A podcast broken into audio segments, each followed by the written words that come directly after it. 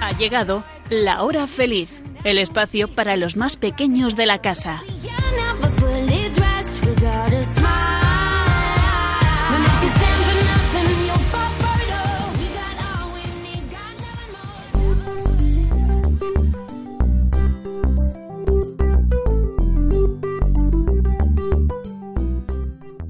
Bienvenidos, queridos amigos de la hora feliz, a un nuevo programa semanal. Soy Gabriel Bailivalier, profesor del Colegio Alcaste Las Fuentes y trabajo como voluntario en Radio María para compartir con vosotros un programa mensual producido por los alumnos y profesores del colegio que está situado en la localidad de Nalda, muy cerquita de Logroño. Lo primero de todo, quiero felicitaros el año, aunque ya sé que llevamos un mes recorrido, pero es que en el mes de enero no pudimos estar con vosotros. En este programa os traemos un montón de contenidos educativos y divertidos para pasar un rato juntos aprendiendo y disfrutando. Así que, vamos allá. Y comenzamos con una noticia del mes de diciembre, pero que tuvo mucha importancia para Gabriel, Alberto, Jaime y Mateo, que son los protagonistas de la noticia. Vamos a hablar con ellos para que nos cuenten el proyecto desarrollado para el concurso Divulgaciencia 2021 que organiza la Fundación Caja Rioja.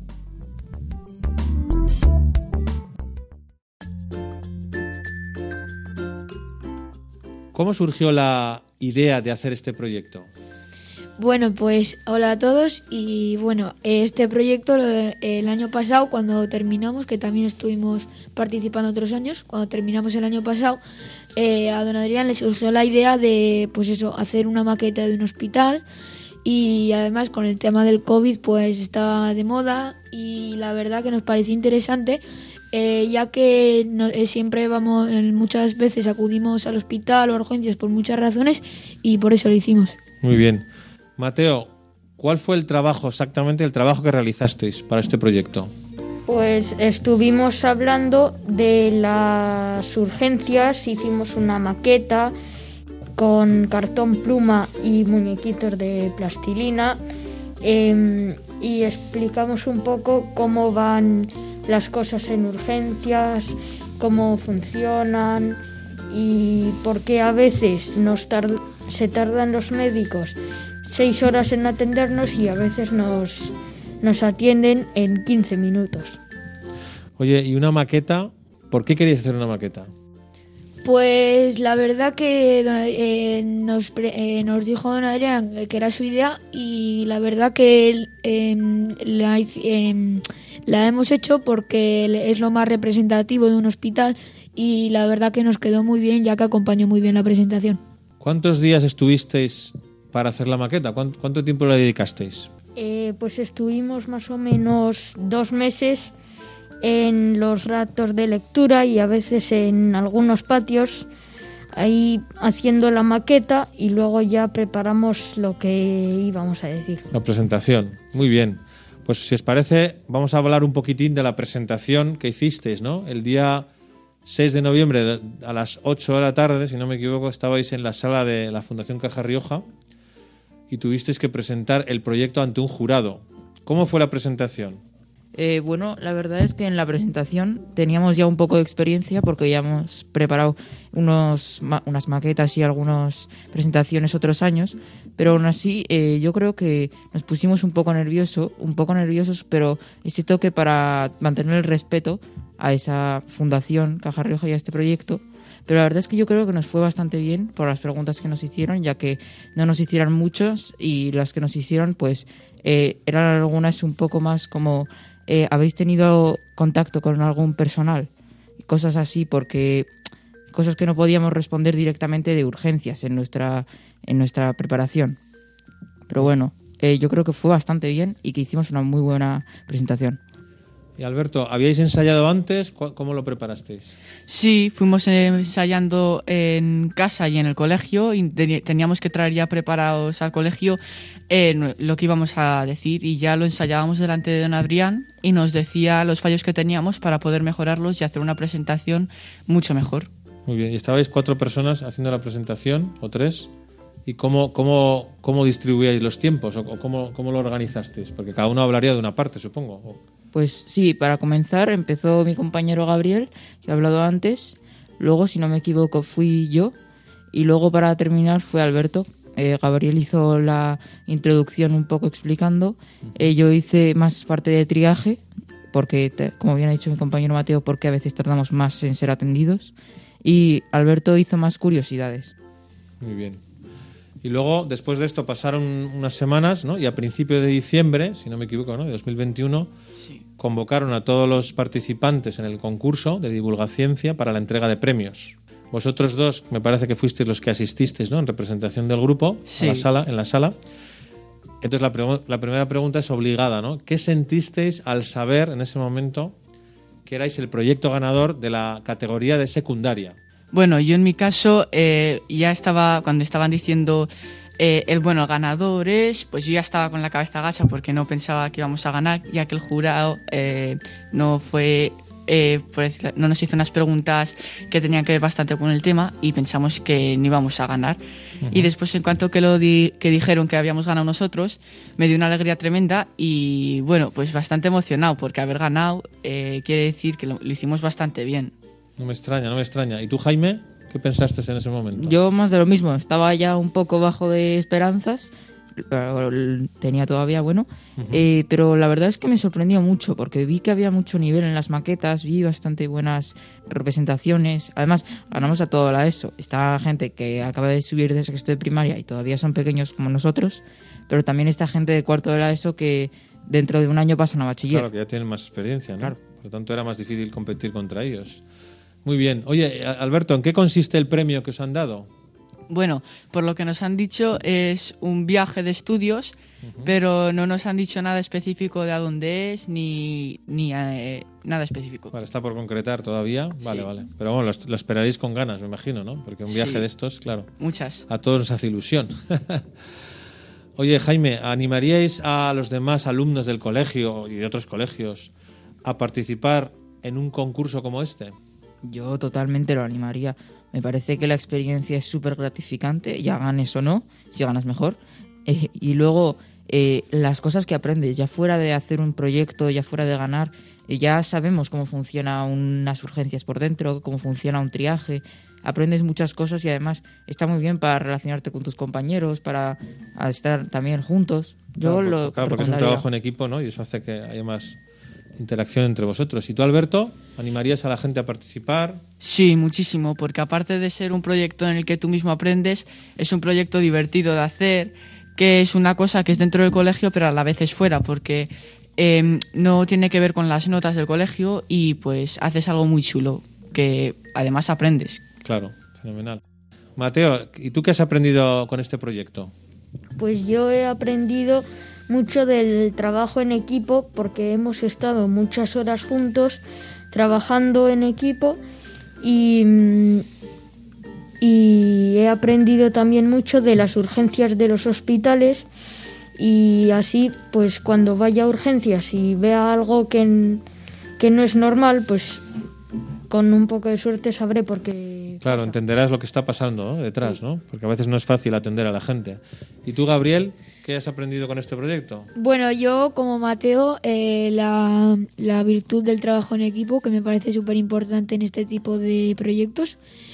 Eh, y además también hacer manualidades con, eh, en nuestro caso, por ejemplo, hicimos, como ha dicho Mateo, con muñecos de plastilina, con cartón pluma, paredes del hospital. Y eso, y además, aparte de eso, también, lógicamente, aprender cosas de, en nuestro caso, del hospital. Y como dice Mateo, ya, eh, ya sabrás las cosas que cuando vayas a un hospital ya sabrás lo que estará pasando y los carteles y todo. Claro que sí. Oye, chicos, pues nada, eh, enhorabuena por el premio, una vez más, y que lo disfrutéis cuando llegue el momento, el viaje, ¿vale? Gracias, don Gabriel. Muchas gracias, por Gracias. todo. Adiós. Adiós.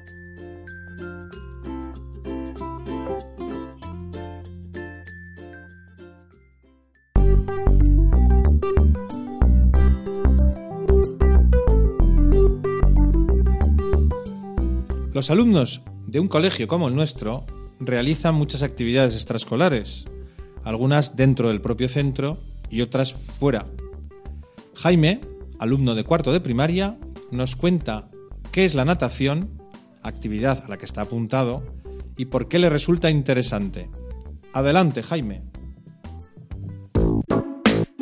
La natación es el arte de sostenerse y avanzar usando los brazos y las piernas, sobre o bajo el agua. Puede realizarse como actividad lúdica o como deporte de competición, debido a que los seres humanos no nadan intensivamente. La natación es una habilidad que debe ser aprendida.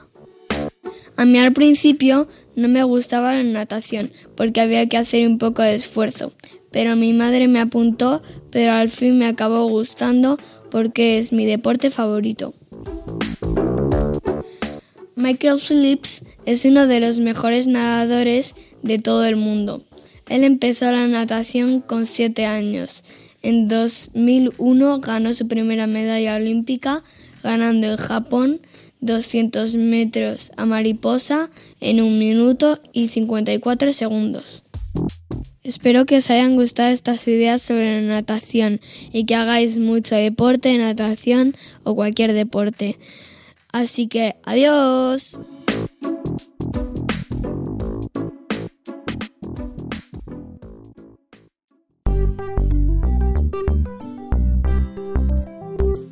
Estamos en un colegio, el Colegio Alcaste Las Fuentes de Lograño, retransmitiendo en directo para vosotros la hora feliz.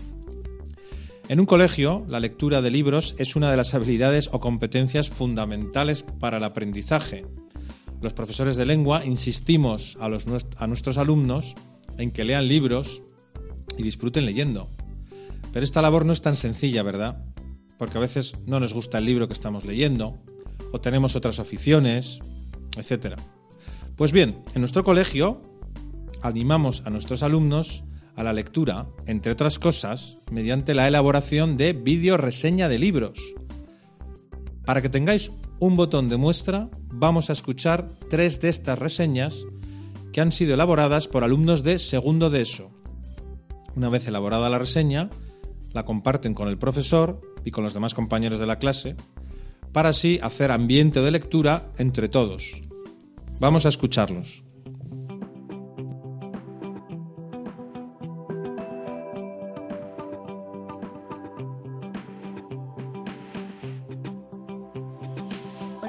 Mi nombre es Raúl y hoy voy a hablaros de este famoso libro, Desconocidos. Así que dicho esto, vamos allá.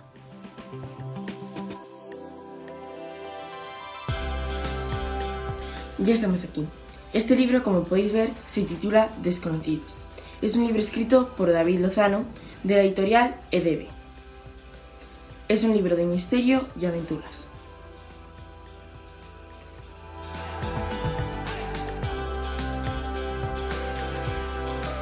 Este libro trata de unos jóvenes que se conocen en la madrugada gracias a las redes sociales. Pero estos deciden comenzar un juego, que consiste en compartir sus ilusiones, sueños y esperanzas, pero no su identidad. El último paso será una cita con, en ambos casos, un completo desconocido. Por otro lado, aparece un misterioso cadáver, el cual suscita más preguntas que respuestas. La pregunta es, ¿qué ha sucedido?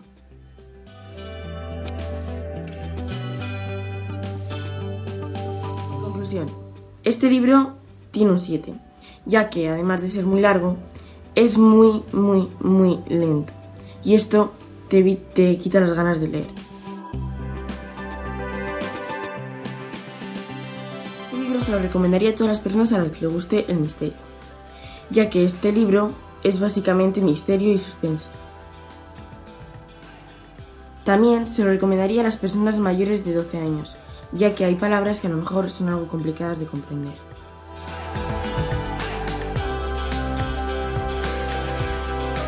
Personalmente, me ha gustado mucho este libro, ya que la historia está muy bien, es muy interesante y además misteriosa. Pero es verdad que a lo, mejor ha sido algo lento, ya que tarda mucho en desenlazarse toda la historia.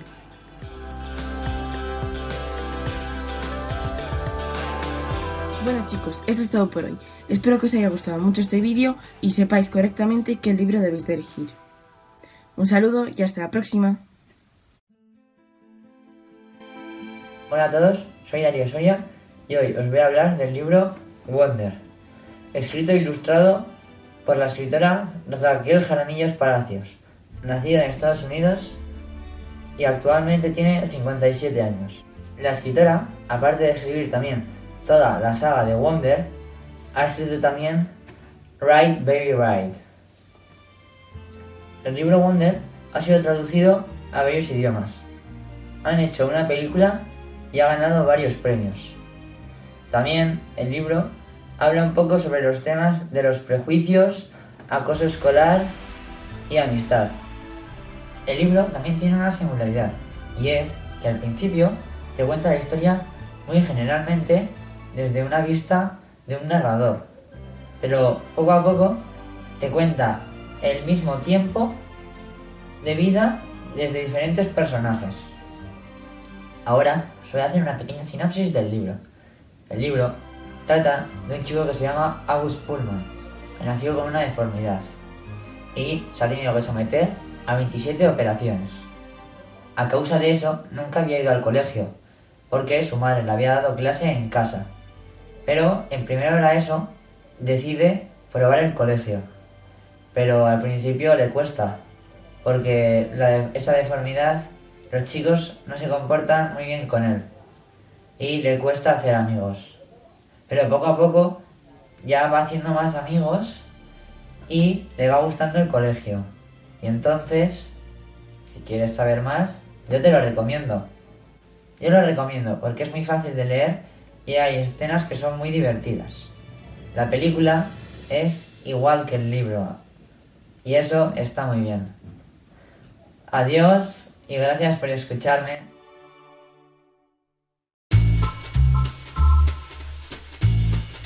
Hola a todos, hoy os voy a hablar de un libro que me acabo de leer, Las aventuras de Sherlock Holmes, de Arthur Conan Doyle. Un emocionante libro de misterio, policíaco y de aventuras que os debéis leer. Es la recopilación de las distintas eh, aventuras de Sherlock Holmes que son tanto divertidas y emocionantes como de misterio y nos contarán unas historias no tan conocidas pero igual de buenas que, las, eh, que los clásicos de Sherlock. Eh, un ejemplo es el caso de, los, de la Liga de los Pelirrojos, la cual en la que un tender inglés será timado con la idea de dar un golpe maestro. U otro, las muertes desencadenadas por una extraña herencia, que llegarán a este Sherlock Holmes en el misterio de las cinco pepitas. Pero si os interesa, os recomiendo que leáis este libro. Me han gustado mucho porque al estar dividido en relatos más pequeñitos, puedes igual puedes leerte un cuento entero de Sherlock Holmes, aunque no tengas mucho tiempo. Y eh, también me ha gustado pues porque son muy divertidos y están bien hechos. Y también querría añadir que se la recomendaría a cualquier persona a la que le guste los libros de misterio, de aventuras o de cualquier tipo de estos. Se lo recomendaría a cualquiera, a mí me ha encantado. Conclusión, un libro buenísimo, me ha encantado, me ha parecido genial. Buena historia, eh, emocionante, de misterio. Y eso, leed el libro, os va a encantar. Y bueno, eso es todo y hasta la próxima.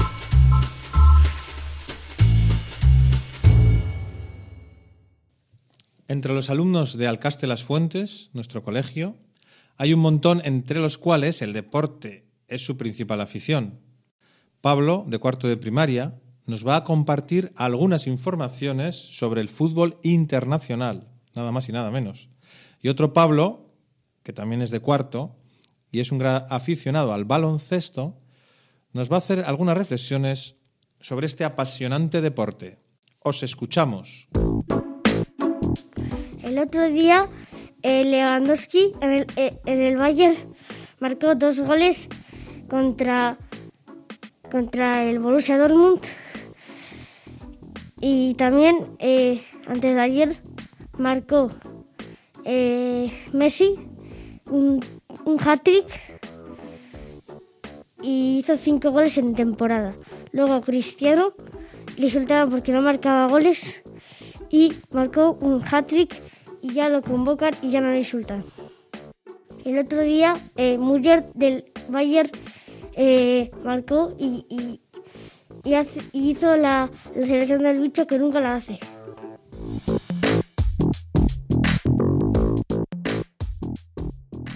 Hoy hablamos de básquet, en una semana donde los niños solo podemos hablar y entrenar, ya que en La Rioja tenemos suspendidos los Juegos Deportivos. Esperamos y deseamos que se reanuden lo antes posible.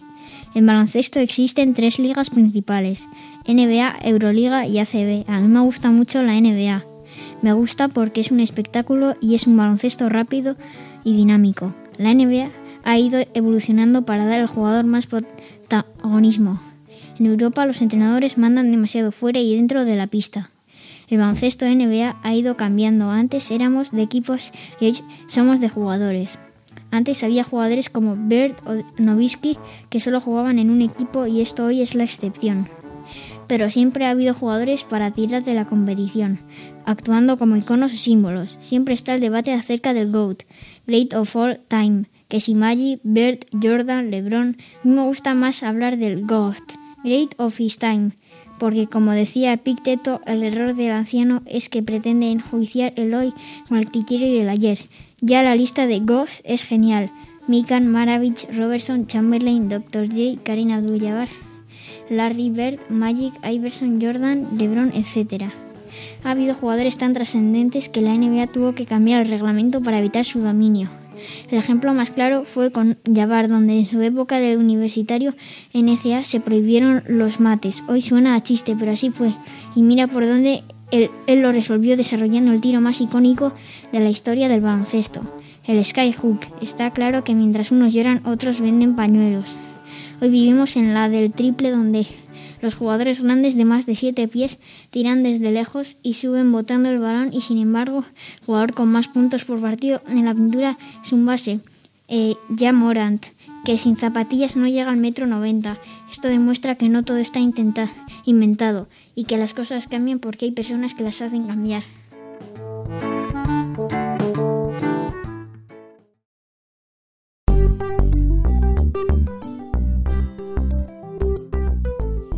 Estás escuchando La Hora Feliz. Soy Gabriel Bailivalier, profesor del Colegio Alcaste Las Fuentes, y estamos retransmitiendo nuestro programa mensual. Javier y Mateo, alumnos de cuarto de primaria, se han preparado unos chistes para que descansemos unos minutos. Vamos a escucharles. ¿Qué le dice un camello a otro? Anda, pues estoy jorobado. En un barco el capitán dice al abordaje y el barco quedó muy bonito. Un marinero le dice al capitán, Capitán, capitán, ¿puedo atracar por la izquierda? Y le dice el capitán, se dice por babor. Y dice el marinero, por babor, capitán, ¿puedo atracar por la izquierda? Hay tres niños en el patio y uno de ellos dice, yo de mayor voy a ir a la luna. Y dice otro, pues yo al sol. Y dice el tercero, no, no puedes, te vas a quemar. Y dice, no, voy por de noche. Un marinero le dice al capitán, Capitán, capitán, ¿puedo abrir las velas? Y le dice el capitán, no, porque si no se apagan.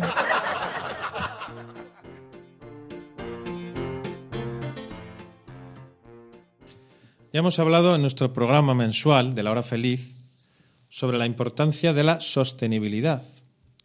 Nuestro colegio, Alcaste Las Fuentes, está inmerso en un programa educativo para mejorar la sostenibilidad del centro y formar a los alumnos en este tema. A comienzos del mes de enero, un grupo de tres alumnos de primero de eso prepararon una presentación sobre el tema y fueron pasando por las diversas aulas del colegio. Los tenemos aquí ahora y vamos a hablar con ellos para que nos cuenten la idea. El otro día estaba yo en clase de cuarto de primaria y de repente vi que tres alumnos de primero de eso entraban sigilosamente y me decían, ¿podemos hacer una presentación sobre sostenibilidad a los alumnos? Y yo me sorprendí al principio, pero luego me puse muy contento porque dije, hombre, este es un proyecto del colegio muy importante que estamos desarrollando, ¿verdad? y es lógico que los alumnos se vayan formando en qué es esto de la sostenibilidad, del cuidado del medio ambiente, etcétera, ¿no? Entonces vosotros tres, si no me equivoco, hicisteis una presentación oral de unos 5 o 10 minutos, ¿no? Y les explicabais algo sobre la energía, la luz, en fin. Bueno, total, que más que contarlo yo, me gustaría que me lo contarais vosotros. Fernando, por ejemplo, o, o cualquiera. ¿En qué consistía esta presentación? La presentación de CES consistía en concienciar a la gente del gasto elevado de energía sobre calefacción y luz y intentar reducir para que el medio ambiente sea más sostenible y dure más años. Bueno, ¿y por qué habéis elegido la luz y la calefacción y no otros temas? Ramón. Eh, pues nosotros en el CES hay, no solo estamos nosotros, también hay gente de todos los cursos, incluso Ajá. de cuarto de primaria, Muy bien. que hicimos una votación, cada uno hizo lo que él quiso y salió este tema y nos vimos interesados para ayudar a la gente y pues yo creo que es un buen tema y que lo estamos, lo estamos haciendo bastante bien. Hombre, desde luego, si es lo que vi yo en clase de cuarto, vamos, me encantó. Entonces, ya sabe que hay un equipo de alumnos de todas las clases, ¿no? Que os reunís y votáis qué temas pueden ser más importantes, ¿no? ¿Hicisteis la presentación solamente en cuarto o tenéis previsto hacerlo en otras clases? Eh, bueno, pues lo hemos hecho en todos los cursos de primaria y bueno, en algún curso de la ESO y ya hemos terminado de hacer todas las presentaciones justo hoy. Ah, que mira qué bien. Y entonces habéis explicado lo mismo en todas las clases, ¿no? Entiendo. Sí, sí, bueno, cada curso adaptado a, a su curso. Claro, claro, depende de la edad, ¿no? No es lo mismo uno de primero de primaria que, ¿no? Muy Sí. bien. ¿Y qué tal la respuesta de los alumnos? ¿Qué, qué- cómo, la habéis- ¿Cómo les habéis visto? ¿Les habéis visto interesados o no? ¿Preocupados o no? Contarme un poco, a ver cómo... Había alguno interesado, alguno que la luz no iba con él, o sea, que le daba igual, y otros que estaban muy interesados en el medio ambiente. En fin, eh, la mayoría de la gente sabía algo sobre el medio ambiente, pero nosotros estábamos intentando concienciar más sobre ese conocimiento. Qué bien. Sí, sí, sí. Además es que es un tema que hoy día es fundamental, ¿no? Que cuidemos nuestro planeta, nuestra casa común, vamos a decir, ¿no? Y que, y que es una cosa de todos, efectivamente, no solamente de los profesores de ciencias o de los ministros de no se sabe qué, sino de que todos los ciudadanos, ¿no? Todas las personas que vivimos aquí en la Tierra, pues tenemos que aportar nuestro granito de arena, porque si no lo hacemos podemos estar al revés, ¿no? Dañando, ¿no? Ese, es el tema, ¿no? Muy bien. Eh, ¿Me podéis contar, si queréis, alguna anécdota, algún sucedido, algo que os haya ocurrido en alguna clase, si curioso? Pues yo que sé, una pregunta que os han hecho que no esperabais o no sé. ¿Tenéis alguna cosa así? Em, pues no, la verdad es ¿Qué que no, porque la, sobre preguntas no nos han, no nos suelen hacer mu- eh, muchas, Ujú. nos suelen hacer más sobre los radiadores, de por qué está puesto así el horario, pero tampoco es por ninguna cosa que sea muy diferente. Muy bien. ¿Y, y cuál es el siguiente paso? Es decir, ahora, una vez que habéis hecho la presentación en todas las clases, ¿tenéis previsto algún paso más o de momento esperar un poco a ver cómo evoluciona? Bueno, eh, nuestro trabajo ya está hecho. Ahora les toca eh, a o- eh, otra gente de otros cursos que van a hacer eh, distintas actividades o vídeos relacionados con esto. Ah, muy bien. O sea que esto sigue, evidentemente, con otros proyectos, vamos a decir, ¿no? Relacionados. Sí, Qué bien. Cuando estuvisteis en cuarto, me fijé que al final de la sesión pusisteis unos encargos o algo así. ¿Podéis contarnos un poco estos encargos, en qué consisten y qué, qué sentido tiene esto, Ramón? Mm, Pues estos encargos consisten en para que también los de la clase participen un poco eh, en clase. Claro. Hay algunos encargos que son para la gente que no suele tener encargos o la gente que quiera para apagar las luces, el proyector y el ordenador, decirle al profesor cuando eh, nos vayamos de clase para que no se quede encendido todo el patio, que eso sería un gasto bastante innecesario. Claro. O sea, está muy bien. Que, entiendo yo que los propios alumnos ¿no? de cada aula se involucren más ¿no? y cuiden, cuiden el medio ambiente, pues eso, con estos pequeños encargos, ¿no? de, que, de que no se gaste energía innecesariamente, ¿no? etcétera. Aprovechar la luz del día, ¿no? Y no tener que abrir las persianas, ¿no? O sea, perdón, no tener que encender las luces, ¿no? Artificiales, etcétera. Muy bien, muy bien. Pues me parece muy bien. ¿Queréis alguna cosa más? ¿Contarme alguna cosa más? Nada, estáis contentos con lo que habéis hecho, entiendo Sí, yo, sí, ¿no? sí, Y, ani- sí, contentos. y animaos a seguir trabajando en el proyecto, ¿no? Me imagino. Y bueno, eh, quería hacer un llamamiento a toda la gente de las clases que se apunten a este proyecto porque es muy interesante y aunque te pierdas un patio estás ayudando al medio ambiente. Por supuesto, merece la pena no sacrificar un patio o lo que haga falta para, para esto, ¿no? Muy bien, chicos, pues muchísimas gracias por, eh, por esta entrevista y nada, que sigáis con este proyecto adelante, que sigamos todos, ¿no? Yo también. Y más adelante, seguro que en radio, ¿eh? en nuestro programa de La Hora Feliz, hablaremos más de sostenibilidad, porque es un tema ¿no? que abarca muchas cosas, ¿verdad? Y que tenemos que seguir con constancia trabajando por él. O sea que seguro que dentro de algún programa volveremos a hablar con vosotros o con otros compañeros sobre esto. ¿Vale? Venga, muchas gracias. Adiós. Adiós. Adiós.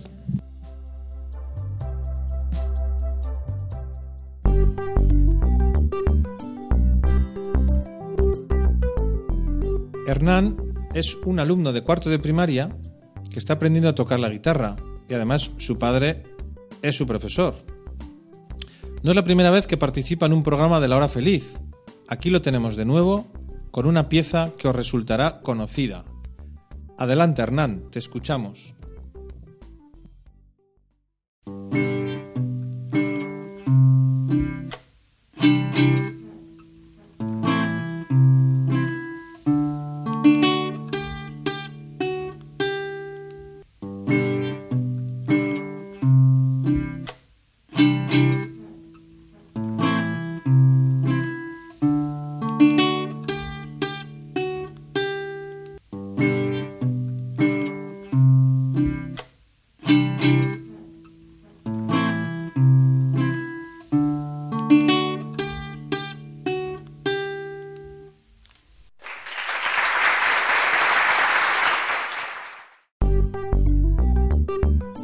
Eh, seguimos en nuestro programa La Hora Feliz.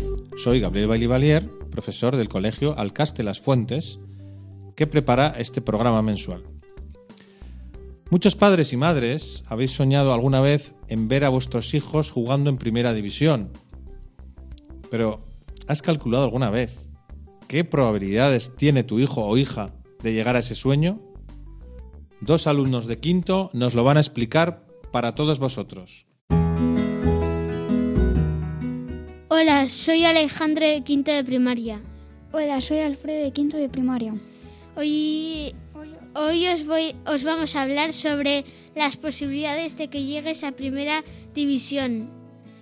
Quizás el sueño de muchos padres en España es que su hijo llegue a ser como Messi o Cristiano Ronaldo. Cada fin de semana, en todo el país, miles y miles de niños juegan en, juegan en categorías federadas, emulando a sus grandes ídolos. Lo que hoy aquí os vamos a explicar es la probabilidad de que vuestro hijo logre llegar a jugar en primera división, que ya estaría muy bien. Sí, vamos a utilizar las matemáticas para explicaros la realidad del deporte rey.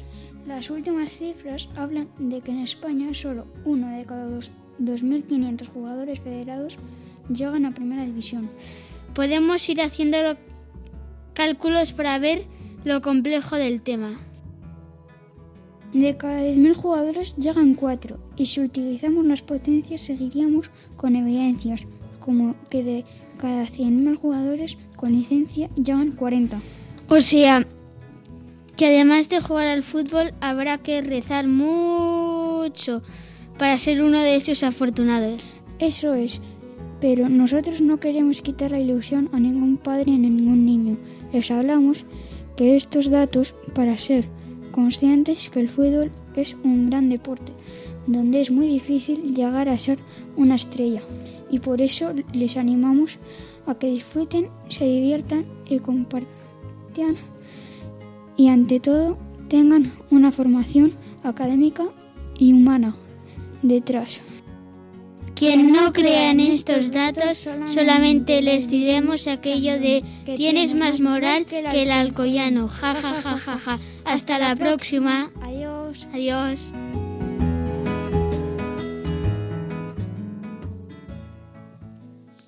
Alexander y Lander, alumnos de quinto de primaria, han investigado un poco sobre por qué ponemos cruces en lo alto de las montañas. Quizá alguna vez te lo has preguntado. Yo sí. Pues aquí tienes la respuesta. Somos Lander y Alex y hoy os vamos a hablar de una curiosidad que probablemente hayáis observado en las cimas de las montañas. Efectivamente, Lander, cuando hacemos senderismo y llegamos al punto más alto, es fácil ver cruces de diferentes dimensiones coronando la cima, pero todo esto tiene una explicación muy curiosa. A finales del siglo XIX, cuando se estaba terminando, el Papa León XIII proponió poner cruces en las cimas de las montañas, aunque con anterioridad ya existían algunas cruces. Era una metáfora del cristianismo para estar más cerca del cielo. Europa Occidental y América han sido históricamente de religión cristiana y por ello en las cimas de la mayoría de las montañas hay cruces. Sin ir más lejos, en el pico de Urbión, el Moncayo o San Lorenzo, es fácil de ver cruces grandes dimensiones. Además, en ocasiones suele haber un altar construido. ¿Un altar en la cima? Sí, así se suelen realizar romerías anuales, donde se suele realizar una misa cerca del cielo. Voy a explicar algunas curiosidades. En la cumbre del Aneto hay una gran cruz que simboliza la montaña más alta de los Pirineos. Fotografiarse junto a ella es el objetivo de miles montañeros cada año. También debes de saber que en las cumbres de las condiciones atmosféricas suelen ser muy complicadas y en muchas ocasiones las cruces han sido sepultadas por la nieve o derribadas por las rachas del viento. Cuando hay varias cruces suele ser de homenaje o recuerdo a fallecidos en la zona del Valle de Nuria. En el Pirineo catalán hay un pico llamado Nou Creu, con nueve cruces en su cima de en honor a fallecidos que hubo en intento de ascensión. Incluso en la zona de Sierra de Cebollera, entre La Rioja y Soria, hay otra cima llamada Tres Cruces. Eso, Alex, pero es- ese nombre es para recordar la muerte de tres personas que quedaron sepultadas bajo la nieve intentando atravesar el puerto de Santa Inés. Nosotros somos alumnos del Colegio Las Fuentes, en La Rioja, y vivimos en la zona de Logroño. Si explicamos esto, porque en ocasiones es visible algunos días de la cruz, de hormigón que hay en el monte La Turce, a unos kilómetros de donde vivimos. Pues nada más que hablar y nos despedimos Alex y yo. Eh, eh, unos saludos a, mi- a mis abuelos. Adiós. Adiós.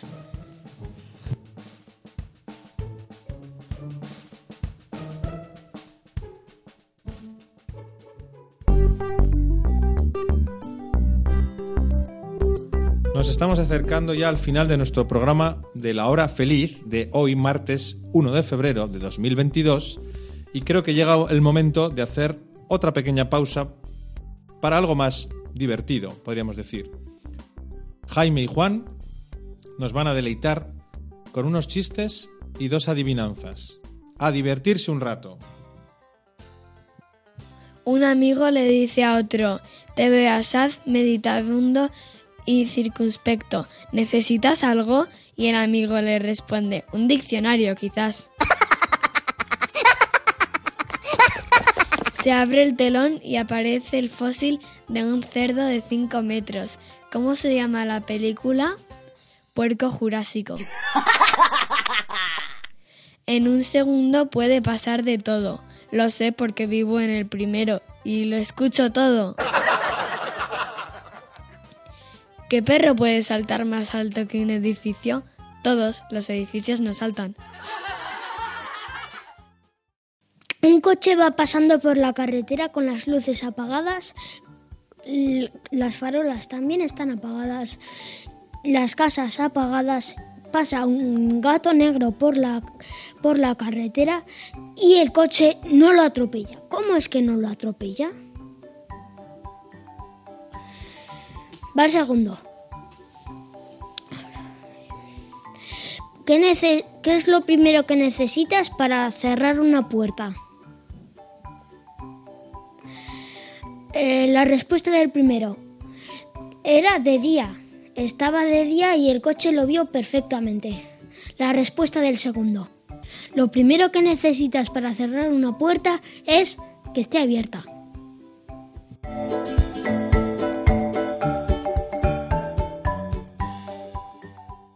Un grupo de alumnos de primero de bachillerato acaban de participar en el tercer torneo de debate preuniversitario que organiza aquí en Logroño la Universidad de La Rioja. Es un torneo que supone una oportunidad para que los estudiantes desarrollen habilidades como la capacidad de hablar en público, de trabajar en equipo, de analizar información, entre otras competencias. Todas ellas muy necesarias para afrontar bien los estudios universitarios. Vamos a charlar con Javier, uno de los participantes, para que nos cuente la experiencia. Hola Javier, ¿cómo estás? Eh, muy bien, muy bien. Oye, ¿cómo es que te has animado a participar en este torneo de debate? La verdad que es una oportunidad que nos dio el colegio por iniciativa de don David, el profesor de tecnología industrial, y hicimos un microdebate aquí en clase sobre el coche eléctrico y finalmente él hizo una selección de los mejores y los que quisimos ir fuimos. ¿Cómo se desarrolló la fase clasificatoria el 22 de enero, la semana pasada? ¿Cómo fue? Cuéntanos un poco, Javier. Eh, fueron, bueno, primero hubo un sorteo, el cual sacábamos bolas y en orden en el cual te tocaba. Tenías un grupo. En esos grupos eran grupos de tres. En nuestro caso éramos el último grupo, formado también por el Instituto de Luyar y el escultor Daniel. Y el primer debate lo perdimos, pero ganamos el segundo y así pasamos a los cuartos de final, que nos tocó contra el Fabio Quintiliano, que con el resultado muy ajustado ganamos y así pasamos a la semifinal. Muy bien. Y, y si no me equivoco, esta tarde mismo tenéis las semifinales y final, ¿no? O sea que me imagino que un poco nervioso estaréis, ¿no? ¿O no? Sí, la verdad que hay un poco de tensión, pero sobre todo porque es el Parlamento y debatir delante de gente importante, la verdad que es, es toda una oportunidad y una experiencia. Claro, claro. De hecho, la, última pregunta que te quería hacer, para no quitarte más tiempo, es esta, ¿no? ¿Animarías a otros estudiantes a participar en este tipo de actividades, como un concurso de debate, Javier? Por supuesto, yo creo que este tipo de competencias son muy importantes a la hora de hablar en público y exponer delante de personas importantes o sin más personas para debatir nuestras ideas y no imponer nuestra idea, pero hablar con el resto de personas yo creo que es importante. Eh, entonces, por supuesto, sí que animaría a dar a otro tipo de alumnos o a todo tipo de personas. Claro que sí. Muy bien, Javier. Pues nada, lo dicho, enhorabuena por, por- por el concurso, por lo bien que lo estáis haciendo y, y que nada, que tengáis suerte con la final. Eh, muchas gracias, esperemos que vaya bien, ¿no? Eso es, hasta la próxima.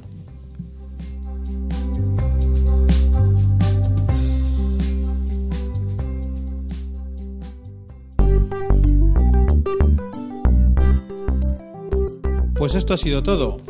Hemos llegado al final del programa de hoy.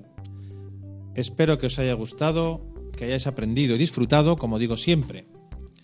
Si queréis aportar sugerencias para el contenido de este programa, podéis hacerlo enviando un correo electrónico a la dirección lahorafeliz6 con número arroba radiomaria.es.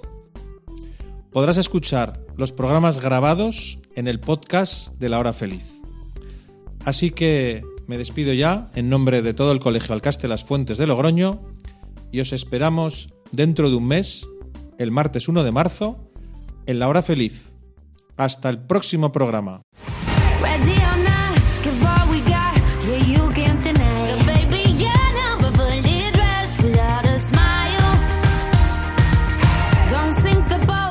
Así concluye La Hora Feliz, el espacio para los más pequeños de la casa.